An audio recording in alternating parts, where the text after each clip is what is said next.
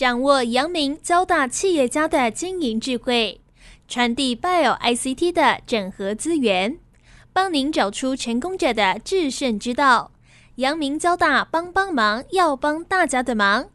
欢迎收听由林宏文所主持的《阳明交大帮帮忙》。各位听众朋友，大家好，欢迎收听华语电台《阳明交大帮帮忙》节目，我是主持人林宏文。今天很高兴呢，我们为各位听众朋友邀请到哦，楚宁伟医师。那他是目前在嘉义市天主教圣马尔定医院的麻醉科医师哦，同时另外还有两个身份哈，一个是医疗盟的理事长，另一个是麻醉医学会的理事哦。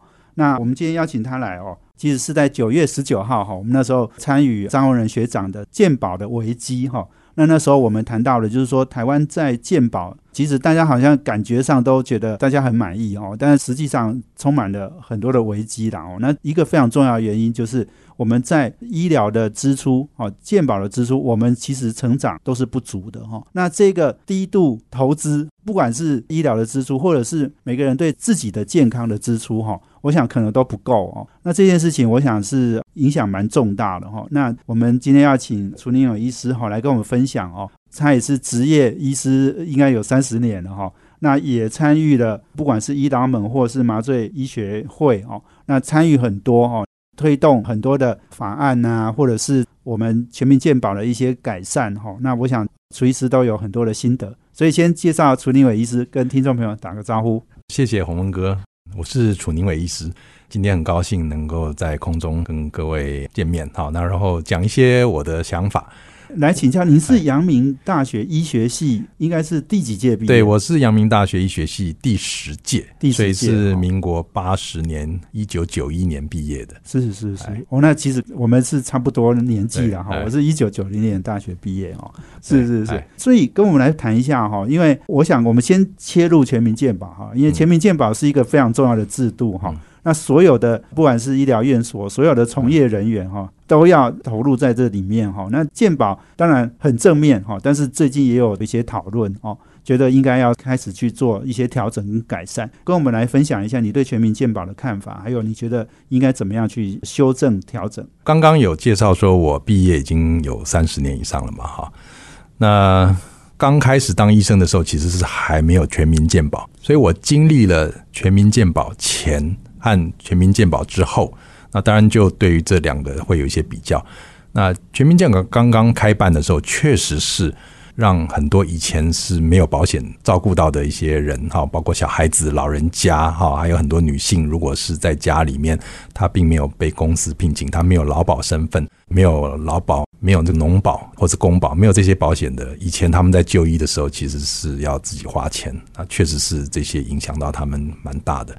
那自从有了全民健保以后，我觉得是造福我们全体的国民啊，这个是非常好。但是在全民健保的制度，其实大家如果去搜寻一下，就发觉它在上路的过程当中，其实是有一些仓促了。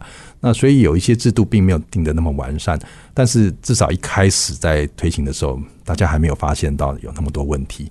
只是到了十年之后，开始有人就会反省了，说：“哎，是不是我们的全民健保里面有一些可以改善的？好，包括费率啊，哈，包括说就医的制度啊。”好，分级医疗啊，这些到底有没有落实呢？其实那个时候就已经有这样检讨的声浪出现。那一直到了二十年了，好像这样子的问题还是存在，而且慢慢随着时间越来越大、越来越多，哈，纳入健保的项目越来越繁杂。那更重要的是，我们的国民的寿命。平均寿命越来越高，然后医疗进步，所有的花费越来越多，所以就开始有一点捉襟见肘的现象出现了。那那时候，呃，医疗盟其实是已经成立了。那我们那时候提出一些改善的方案，那看起来有一些政府是有接受哈，有听到，然后有改善，可是好像还不够。而且慢慢我们发现，其实最大的问题是在限制太多。所以目前，呃，其实一般人民对健保还是蛮满意的。可是，真正医疗从业人员是不太满意的。那除了医疗盟比较关注的所谓的医师、护理师，还有说医疗人员他们在劳动上面他们的权益，啊，好像是有点过劳，然后收入这个好像觉得不是那么满意。但是我们看到的更严重的问题是，整个医疗的品质开始在慢慢走下坡。我们的平均寿命好像已经开始输韩国或者输其他周边的国家了。那所以这个是我们认为最大的隐忧。没错，没错。事实上，你刚刚在讲，就是说，伊朗盟其实有推动很多哈。我看你们网站写的十项哈，要推动那要改善的目标嘛。那当然可能有一些跟一般人不是很有关。不过你刚刚在讲到，就是说哈，这个非常重要，就是说全民健保发展到现在哈，它的这个医疗品质其实是有一点下滑。那这就跟全民有关了哈，因为每个人都会去医院，哈，每个人都要接受医生哈或者是护士的照顾哈。你觉得这个品质下降这件事情，哦，或者是你刚刚提到医生护士过劳，哈，哎，过劳也会导致我们医疗品质也会受损，然后要不要在这个部分跟大家比较有关的事情再跟我们分享一下？好，我想主要是在讲护理师的部分。那医师当然因为他有比较高的主控权，他对于自己过劳有些是他自己选择的，因为有些医师他觉得说他有这样子的。责任。天命哈，或者他的天，他从事这个职业，他就是要这样做，所以会发现很多名医都是如此哈，甚至不是要名医啦，就像我这样子的医师，我们都觉得我们在医院工作，我们就必须要付出这一些哈，就算有的时候再怎么劳累，我们觉得说，哎，这个是我必须要对得起我自己的职业，好，那也对得起我的病人。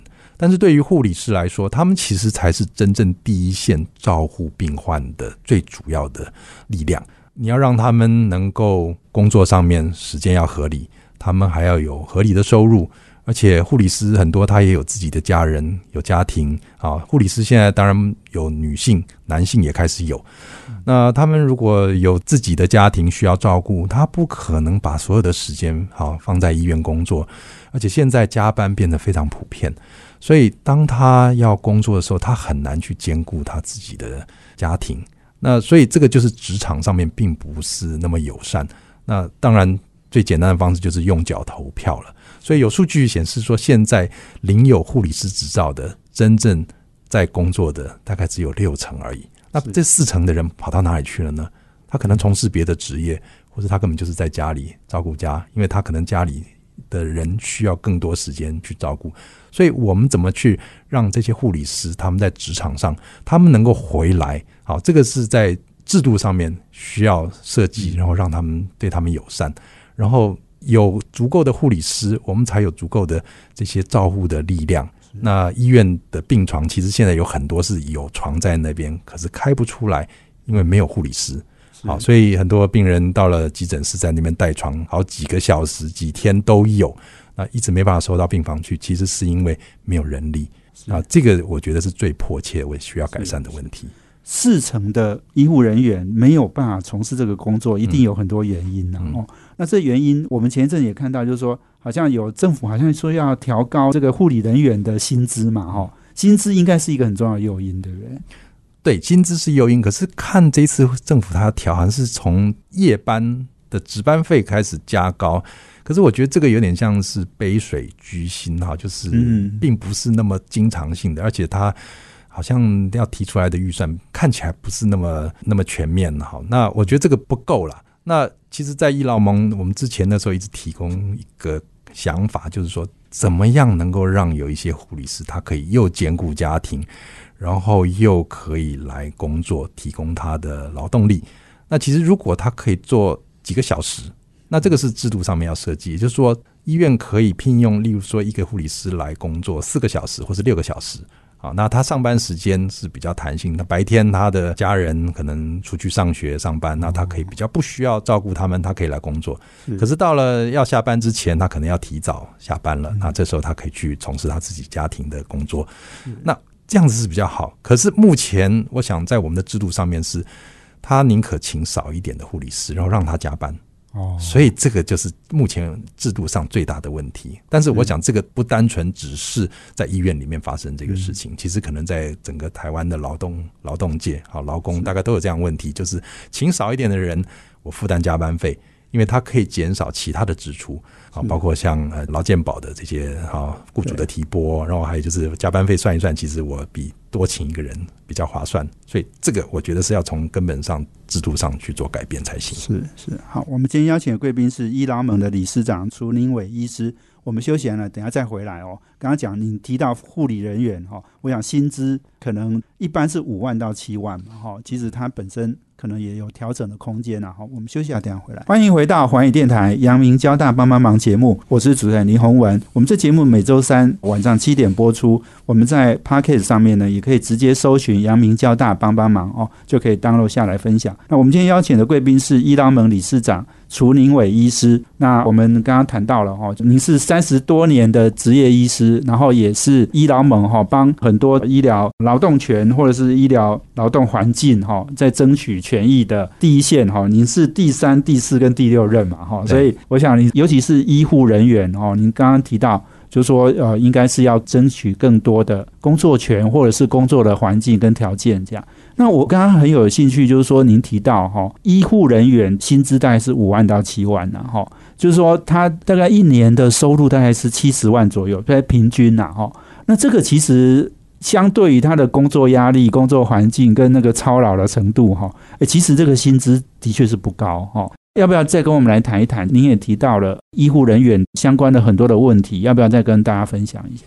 其实现在我看到比较明显的是护理师，那因为他们在工作上面的应该说压力很大，哈，因为他们面对的是病人嘛。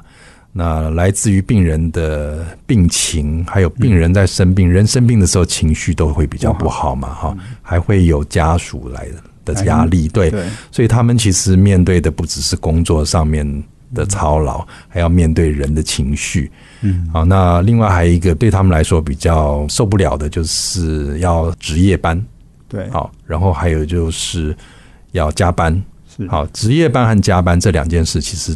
对于年轻人来说，好像还可以；可是到了有一点年纪以后，其实好生理时钟上要调整就不容易调整了。是，但是对于护理师哈，或者说其他的医疗行业的从业人员来讲哈，其实我们认为经验都是非常重要的一项。可是这个经验有的时候很难量化，所以从老板的观点哈，从经营者的观点来看，我就是用最便宜的钱能够请得到有人来做这件事情就好了。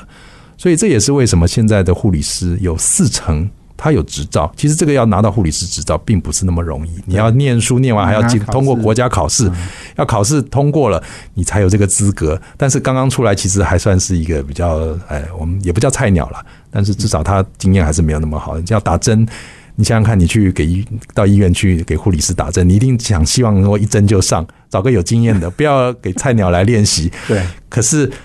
总是大家都有经过菜鸟的阶段嘛，哈。那如果是一个有经验的人来照顾你，他其实他可以比较啊进入状况，然后能够把你照顾的好。但是如果职场环境对这些人来说并不友善的话，他们到最后只好选择离开。那因为人随着年纪开始慢慢增长，有时候他会有家庭，哈，可能会结婚，或者说他年纪大一点，他需要他有父母或者有长辈要照顾。那这时候他需要花一些时间照顾他自己的家。可是如果你还是一直叫他要上夜班，要叫他要加班，他可能没有办法。那以目前的制度来说，其实可能医院都比较希望请专职的人员，好，就是全职人员，然后再加班。呃，这时候他如果他没有办法去应付这样子的工作负担的话，他只好选择离开。那这样非常可惜，因为有很多有一些年纪，但是他的经验非常丰富。那如果上班的时数可以让他稍微弹性一点啊，你请他白天出来上班，或是有一些人他其实白天比较忙。他可以出来值夜班。啊，那你就请他专门出来值夜班，那你给他合理的薪资的给付，你其实可以把这些人再找回来。那我想这个问题可能不只是在医疗行业是这样子，可能台湾其他的行业也大概都有这样子的问题。那所以这个这样子看起来，应该是我们国家对于劳动的这种条件，还有劳工制度上面，是不是要再做一些从法制上面做根本的修改，然后让企业他有意愿。去聘请这样子的人，那这个可能才能从根本去解决这些问题。对，那当然另外一个就是薪资，那这个钱要从哪边来？我想你要让医院能够，或是医疗院所，他能够有钱能够赚进来，他才能做这些事情嘛。就像你要做慈善，你也要有钱，你才能做慈善。啊。那如果你没有钱，你赚不了钱的话，其实根本就是所有的事情都是空谈。是是，对。所以你刚刚提到，就是说，如果让护理师哈一天工作四到五个小时，这种比较工时短一点，然后他又可以兼顾家庭。那这样子，请他们回来的可能性应该就会很高，对不对？以你的判断，对，是是是，因为我们曾经有过哈，我做麻醉科医师，那我们是需要麻醉护理师嘛，有曾经有请人来，可是后来他发觉他来工作以后，他的条件并不好，所以他后来他做一两个月，他觉得被骗了，他就说我不要做了，他回家了。不然他本来以为他可以利用他白天有比较多的空闲时间来，可是。我想当时的制度设计上并不好，所以他觉得说他来做一个兼职的啊员工，他比不上做专职的。那当然，从呃我那时候跟医院做一些讨论，那医院说，那如果让兼职的人他的劳动条件这么好，那大家都不要做专职，都去做兼职了。哦，那我当然想说，这个是制度上面是有一些需要检讨的了。那还有就是说，呃，兼职的人可能他少了一些福利嘛，那所以是医院可能可以从。别的福利部分去让专职的人员他可以享受，但是兼职人他来他就是要打个工，他要赚个钱的话，你至少让他在薪资上面得到合理的给付，我觉得这个是应该是做得到的。对，哎，其实你刚刚讲护理师好像另外要面对哈，你刚刚讲说诶可能是病人啊哈情绪啊等等。好像也有人说，呃，医生好像对护理师有时候态度也好像也是要求很高哈，然后态度上是要求比较多这样，不知道有这种问题吗？有这个其实是会，因为有的时候啊，这个当然现在大家比较注意这件，就叫职场霸凌嘛啊。那如果你职场霸凌的话，你要申诉那所以我想这个部分，哎，看起来好像比以前好一些哈，但是是不是存在呢？哎，不可讳言，还是多少会有了。那我想这个部分就可能要从呃其他的方式来着手，例如说包括职场霸凌怎么申诉啊，啊，还有就是说对于医师啊、哈护理师啊或者其他的医疗工作人员哈，怎么样在工作当中，第一个你要让他疏解压力了啊，第二个就是说，哎，怎么样让他有那个体验，说我要发脾气，我至少要控制一下啊，不能随随便便把我的情绪发泄出来啊，因为。其他人也是你的同事嘛，他没有必要去承受你的这些情绪上面的压力。是是是呀，所以我想护理师是非常基层的医疗服务的人员呐，哈，所以要好好照顾到他们。现在是护理师比医生还缺，对不对？看起来好像有这种，看起来是这样，因为现在很多医院病床开不出来，究其原因，其实就是请不到护理师。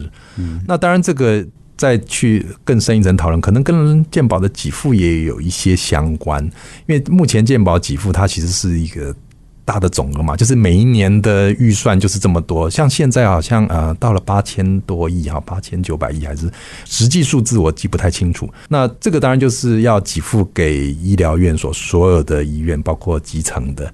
那但是这个有一个上限值嘛。所以医院会发现，说我开这样子的病床，然后我做这样子医疗的服务量，然后我从健保得到给付，大概已经到顶了。我如果再多开病床，其实我多做的并不见得能够多拿到给付，或者说多拿到钱。所以对他来说，其实这也是一个刚好。趁机会做一些自我设限的方式 哦，是这个问题，所以这根源的问题是我们的健保不成长嘛？哦，我们的健保的支出不成长啊，这才是关键。对，应该是说我们国家对于这个医疗费用，它其实管控的非常好，但是它对于其他包括像自费这些，就是有点管控的过于严格了。嗯，那我们其实可以跟其他的开发中国家，不就是那个 OECD 的组织里面的国家，因为这个都有数字，大家可以上网去查得到。那我们的全民啊，就是我们国家国民用在医疗上的支出，其实。总支出是低于其他同等国家，因为这个里面除了健保的给付以外，还有包括我们用在一些自己的，可能好像有健康食品这些都有在算算在里面。它是把所有的整个花费加起来，那我们还是低于其他相等的国家。好像韩国大概是八点多吧，百分之八点多，就是占 GDP 的占比。台湾只有六点多，还是不够。那美国太高了，那个是不能拿来考虑了哈。美国是十七点多，那这个太高，但是一般合理大概在十十一这样子上下。对，那这样是比较合理，所以表示我们的整体的国家还有国民投资在自己健康上面。我用投资哈，这个投资这个字也很重要啊，因为自从呃张宏仁学长的那个新书发表以后，他提出这样子的概念，就是说我们对于自己健康，其实那不是花费，不单纯是花费，其实它也是一种投资。对，所以当你对自己的健康你有更高的要求的时候，其实你应该要投资在自己的健康上面。是是好，我想怎么样投资自己的健康哦？等一下，我们下面一段请我们朱医师来跟我们分享哦。我们休息下，等下回来。欢迎回到环宇电台阳明交大帮帮忙节目，我是主持人林宏文。我们今天邀请贵宾是伊朗盟理事长楚林伟医师。我想您担任伊朗盟理事长，应该算前后这样也有五六年了哈。对，就是比较在帮护理师哈争取权益。不过，我想主要我刚刚讲就是说，大家如果有兴趣到伊朗盟的网站哈去看哦，他们有这个十项啊，这个要争取的目标哈。那当然，我觉得其实都是很重要的议题哈，包括纳入劳基法啦、法律明定医护比等等哈。那我想这个是这个行业里面算是对医疗服务人员很多权益的争取哈。那刚刚我们谈到的，就是说要投资自己的健康哈。那我们知道，就是说，哎，楚医师，你是医生嘛，哈，啊，你也曾经是病人，对不对？对对对，你可以用自己的自身离癌的经验，现在已经算是手术啊什么非常成功的一个经验来跟大家分享，好不好？好，其实我自己是没有什么太多的危险因子了，我没有抽烟哈，可是我得了肺腺癌，那这个其实是一开始让我还蛮惊讶的，因为我们医院有新的电脑断层机器，好，六百四十切的。那那时候有一些同事就说啊去做一做，我也觉得该做了啊，我五十五岁以上了，该做了。那可是一直拖着，就觉得还有点懒，因为工作很忙，下了班就想说在家休息就好了哈，做自己的事情。那直到呃去年就想说好吧，还是该做一下好了。结果一做就发觉哎有东西，有东西，然后就跟我们医院的医师讨论，那就说好吧，那切掉好了。好，那一开始只是一个毛玻璃状的东西，那切完以后还蛮顺利，是原位癌。好，所以就虽然另外一边的肺也有一些病灶，啊，比较小，就觉得只是追踪就好。那结果后来每四个月做一次检查，连续追踪了一年，到了今年看起来好像还是没有太大变化。可是我的外科医师跟我在仔细讨论以后，他觉得说，嗯，好像有点不放心，可能有一点点开始改变了。那我个性上是比较果断，就说，哎，那既然这样的话，那就开刀好了啊。那就算不是恶性的，总比放在那边一个不定时炸弹好得多。所以后来就开刀切掉了左下肺，所以是整个左下肺叶切掉。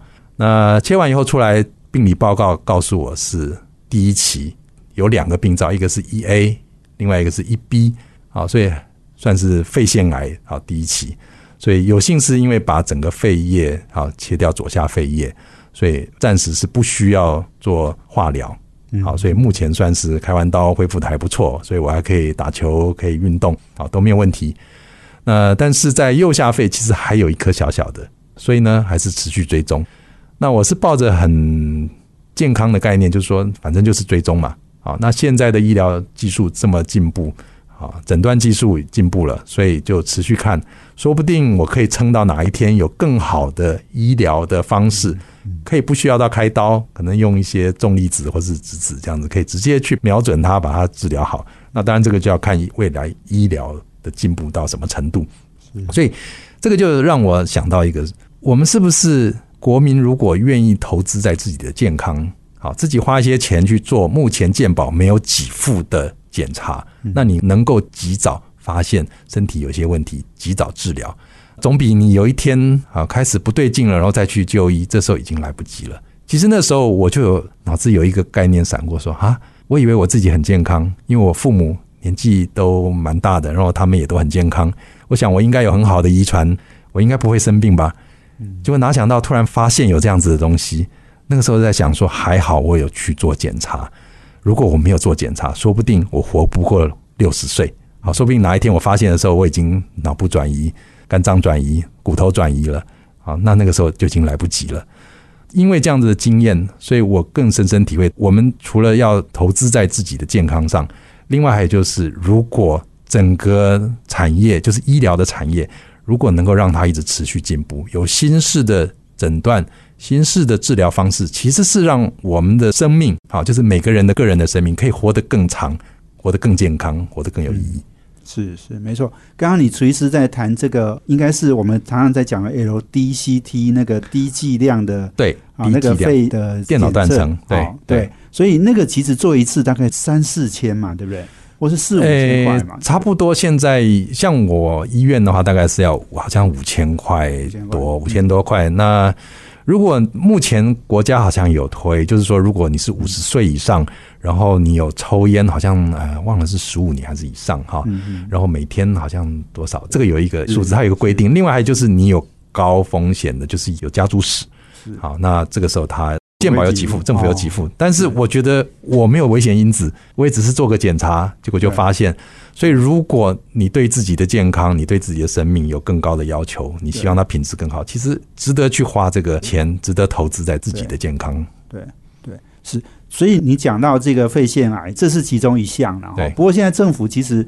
针对哈，你刚刚讲的，可能五十几岁哈，都有很多的诶免费的检查嘛，对是诶，很多人免费检查都不去检查。对，那这个当然没办法啦，因为有的人心态就是这样子，然后就觉得说啊，他宁可不要等到有一天发生了再说。那有的人是反而过度焦虑，他一直不断的检查，他总是担心自己好身体有什么问题。当然，这个两种人都有了，但是我想对于一般人来说哈，其实还是要有一个概念，就是。自己的健康其实是掌握在自己手里，所以你怎么样去好好注意自己自己的健康？那当然，我们目前健保是对于大家有最基本的照顾了，包括像呃慢性病啊、高血压、糖尿病这些都有。可是有些人其实拿了药没有好好吃。我自己看到很多要开刀前的病人，我们在评估的时候都会很仔细问。有的人有糖尿病，他觉得他吃药就好，他没有去控制他的饮食。对，好，所以我们看了他抽血的结果，那个血糖还是不好啊，血糖太高啊，或是那个糖化血色素还是偏高啊，表示他没有规规矩矩的。那有的人觉得说，我有吃药啊，我有打胰岛素啊，我应该可以啦。其实不是，他应该要对自己的健康要有更多的责任在。那我想这个是。我们目前健保制度，因为对于病人没有好好照顾自己，好像没有太多的，也不叫惩罚。对，那所以医疗曾经有提到一个，就是说在保险制度上面，是不是病人去看了病以后，然后由健保局来申请啊，就是这个健保局来去审核，如果他可以给付的，他就给付给医疗院所。但是他认为说你这是额外的就医的，你自己多余的，他不给付，那就变成病患要自己负担。那我举一个例子，就是如果有一个人他觉得他自己头痛，他不放心，他跑到一家医院的急诊室去做了电脑断层，那结果没有问题。这时候他到下一家再去做。那目前健保是限制医院的申报，也就是说，他第二家如果那个医院熬不过这个病人要去做电脑断层，做完以后他是不会被给付的。哦，所以就是目前是惩罚医院。没有去让那个病人，也不叫惩罚啦，就是没有让那个病人对于自己限制病人。对，那病人如果说你要再做，那这时候医院会说你这样做不符合健保的规定，哎，你除非你那么害怕，你自己自费好了。对，好，那当然有可能他真的有问题啊。那我觉得是这样子，如果做出来真的有问题，可能第一家没有发现问题啊，他可能是摔倒，然后有些小出血，只是一开始没有发现嘛。嗯，那他到了第二家再去做的时候。那如果做完审核发觉，哎，真的是有问题，那他自己不用付嘛？嗯，但是审核发觉没有问题，那如果他其实他自己不放心，又跑到第三家去做，他这样一直不断的做下去，那其实多余的他自己要去负担费用，那这个时候就等于是他自己对自己健康要做部分的管控，或者说他对于这些费用他自己也有一部分的责任。所以这个是我们当初希望能够有这样子的制度上做改变，可是我想这个要从鉴保制度上改变，其实不是那么容易了。但是我觉得不鼓吹，其实它就不会有进步嘛。对对对，所以刚刚其实讲到，就是说我们要对自己的健康要投资哈，不只是投资金钱，也投资时间哦，甚至你刚刚讲的，你要有更多的心思放在你的健康上面。这个我想这个很重要了哦。其实大部分人都是真的到了发现你的不管是癌症或者是你的很严重的一个病的时候，你才会开始说啊，我当初为什么都不注意这些事哦。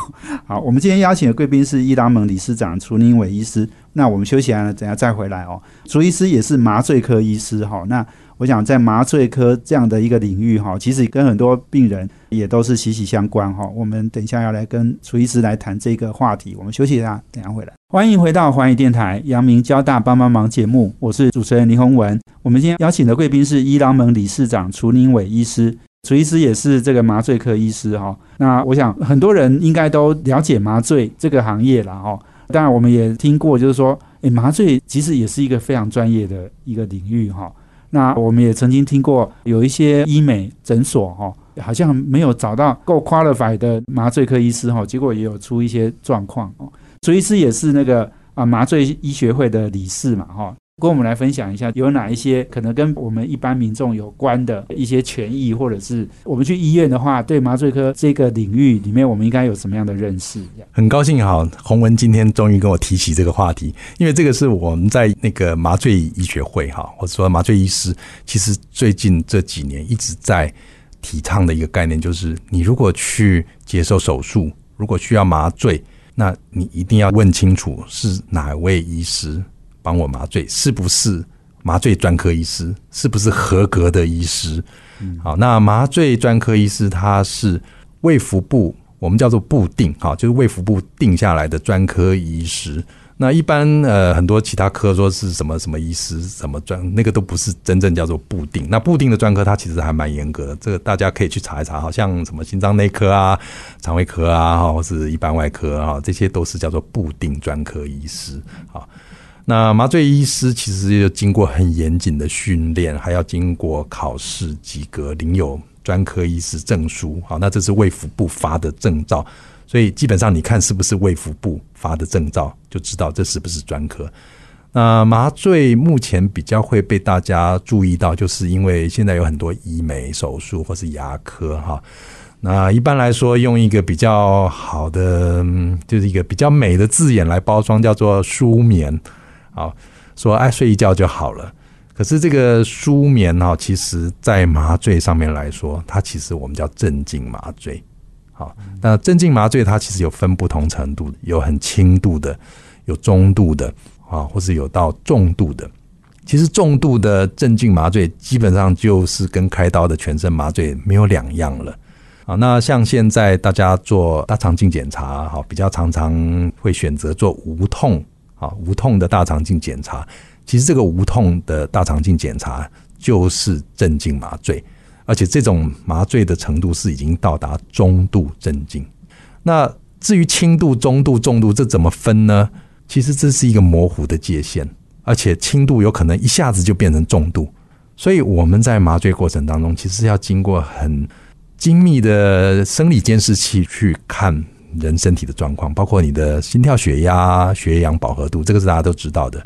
好，但是还有你的呼吸。好，现在我们慢慢要把它纳入标准的麻醉监视的项目，就是我们会去测病人吐气的二氧化碳的浓度，因为这个是作为目前好你有没有呼吸的一个很重要的侦测项目。好，那诶，目前是还没有规定说一定都要有了。但是我们麻醉医学会正在努力的去促成它，也就是每一个全身麻醉的病人，好，包括像镇静麻醉这些病人，都要能够监测他的吐气的二氧化碳浓度。哦，哎，这个有会有什么差别？二氧化碳的浓度高跟低有？因为那个仪器的，它会画出一个二氧化碳的波形，所以你看到有波形就知道这个人还有在呼吸。哦，没有波形就是没呼吸了。哦，是这样。所以有一些医美，如果它发生状况，就是做镇静麻醉，可是如果没有医师在场，或是就算在场，可是如果你没有特别去侦测这些的话，有可能没有办法及早去知道说这个病患其实他身体已经开始有问题。他可能他心跳血压还还可以啊，可是他其实已经没有在呼吸。那这个再撑个几分钟之后，有可能开始就慢慢缺氧了。是。对，所以这个是我们现在麻醉一直在鼓吹大家。第一个就是要有很完备的生理监视器，好。那另外就是因为麻醉的药物其实很多都是控制要非常的精确，所以我们现在也在推麻醉医学会在推一个叫做精准麻醉的概念。所谓的精准麻醉，就是它对于每一项药物它的监测，除了刚刚讲的心跳、血压，好。血氧浓度还有呼吸以外，我们现在还开始在看脑波。脑波这个仪器因为是比较新式的，那健保对于脑波的贴片给付还没有全面，它只有在重大手术，像开心脏手术或者开胸腔手术，或是重大创伤的手术，啊，然后用静脉全静脉麻醉才有给付。那一般来说都是病患如果自己要接受这样子的监测的话，那是需要自费给付那个贴片。那它的好处是什么？它可以知道说你在麻醉当中有没有睡着。哦，我们一般人最怕说，哎，我麻醉当中如果没有睡着怎么办？哦，我醒着接受手术，那好残忍哦。啊，那电影里面好像有演这样子的情节嘛，哈。但是我们麻醉其实还更重视另外一个，就是有一些人，如果我们把他麻醉的太深了，是过量了，是那有可能会未来会有问题啊。一个就是可能手术完比较高的几率会有恶心呕吐，好，这是我们现在很重视的。另外就是可能半年一年以后，他开始会有一点失能啊，尤其对于老人家来说啊，老人家已经开始脑部比较退化了。这时候如果他经过麻醉，在过程当中又没有把麻醉的药量控制的刚刚好，也可能过量。那短期的话，就是在手术之后会有叫做术后张望，他会有一段时间会很混乱，你好像觉得他中邪了，好，他完全不是他自己了。啊，那这个时间短的话，大概几个小时；长的话，甚至好几天。好，那等到他醒过来，你跟他说有这段时间，他完全不知道。好，那再往后长一点的话，也许他会慢慢开始失能，开始可能失智啊，或者很多有一些生理的功能开始退化。所以这个是我们目前很在意的。好，所以麻醉在这方面，其实我们越来越重视这些。好，所以。对于麻醉来说，我们现在是专科医师在执行，然后我们要很严密的监看病人的身体的状况，还有麻醉前的身体评估，麻醉当中，好，我们很仔细的去调控。那还有在之后，我们也要去止痛，好，因为开完刀大家最怕就是痛嘛，嗯，好，那止痛有很多种方法，有药物，好，然后还有可以打一些神经阻断的方式，好，这些都可以作为止痛。那基本上就是麻醉是，其实它也是一个很重要的分科了。那以前大家没有那么重视，但是我想现在整个医疗上面大家都越来越越进步了，所以这个要要大家要特别注意说，如果你今天要去手术要接受麻醉，至少要弄清楚是谁帮你麻醉，是不是合格的麻醉专科医师帮你麻醉？是呀，所以台湾的合格麻醉医师数量也不是很多，是不是？其实现在慢慢开始要够了。好，就是这几年，因为麻醉科变成是比较热门的科，是好，所以热门科就是因为它跟其他科医师比较起来，它是时间上，它虽然工作的时候强度很高，可是它。放假 就是放假，他下班就下班，他可以安排自己的时间，所以这个时候生活品质好，对生活品质哈会比较好一点。啊，不像其他科的医师，有时候他就算他没有上班，但是他只要有住院的病人、有收治的病人，他随时那个责任都在身上。那麻醉科医师就是下班就下班，因为我们二十四小时都有麻醉医师在那边轮流在兼班，也就是说，我今天上班，我负责的病人，我下班以后还有值班的医师帮我接续，持续在负责。啊，所以这个是现在吸引很多年轻的医师会想要走这一行。